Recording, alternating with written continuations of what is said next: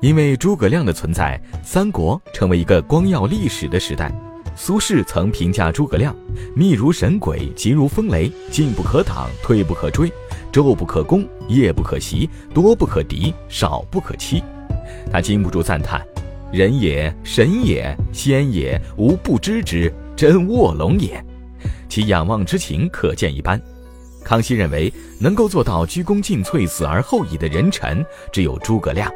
作为蜀汉的股肱之臣，诸葛亮无我无私，志气清明，坦荡忠诚，为蜀汉的发展而事必躬亲，不曾有过丝毫懈怠，受到了高度的好评。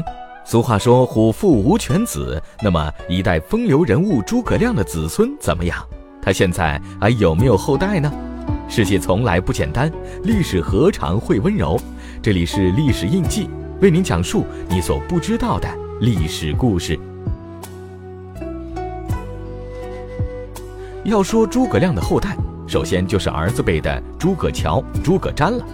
其中，诸葛乔是诸葛亮的养子，诸葛瞻则是他唯一的儿子。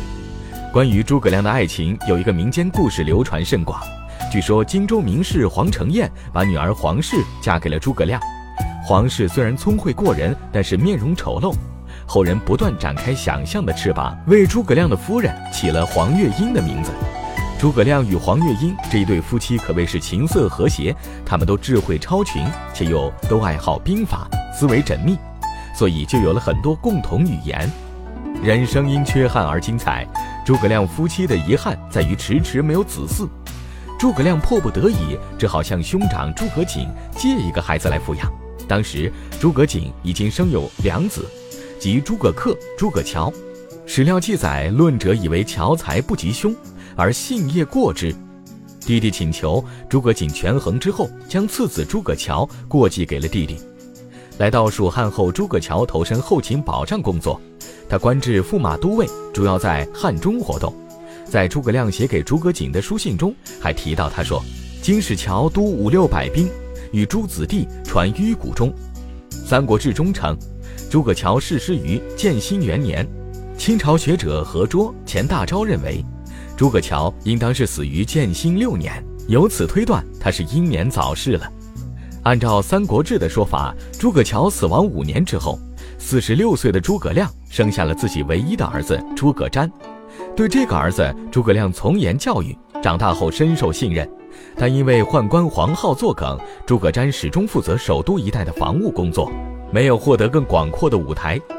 诸葛亮死后，人们很是思念。诸葛瞻也因此得到人们的拥护和尊重。在钟会、邓艾率大军攻打蜀汉的时候，姜维将他们阻拦在险峻的北部蜀道。邓艾最后孤注一掷，从小路偷渡，进入了蜀汉的腹地。强敌来犯，诸葛瞻连忙在绵竹整顿兵马，与邓艾殊死一搏。但是命运并没有垂青这个名门之后，诸葛瞻病败，死于军中。儿子诸葛乔去世后，留下了独子诸葛潘，而因为诸葛亮不久有了亲生子，而诸葛瑾一脉则因为诸葛恪的去世而没了继承人，于是诸葛潘便改回身份，为诸葛瑾一脉传承香火。诸葛瞻生有二子，其中长子诸葛尚和他一同抵御邓艾，死于军中，而次子诸葛瑾则留住了一条性命。据《三国志》记载，次子荆及潘子显等。咸熙元年内移河东，在蜀汉灭亡后，诸葛瞻这一脉的诸葛瑾和诸葛乔一脉的诸葛显都被迁徙到河东郡定居。其中，诸葛瑾进入了西晋官场，先是担任眉县县令，后被竹林七贤之一的山涛所举荐，最终官至江州刺史。世间浩浩荡荡，淹没了无数名门豪杰。之后，关于诸葛亮后人的记载便不见于史书了。但这并不代表他们就消失在了历史上。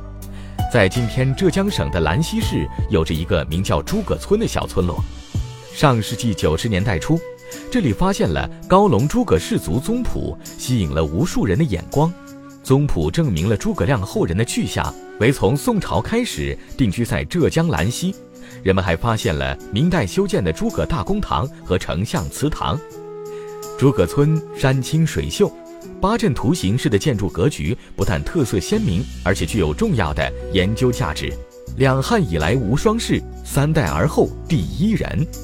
诸葛亮的口碑一直挺立在历史之中。如今，他的后人们安静地生活在浙江兰溪一带。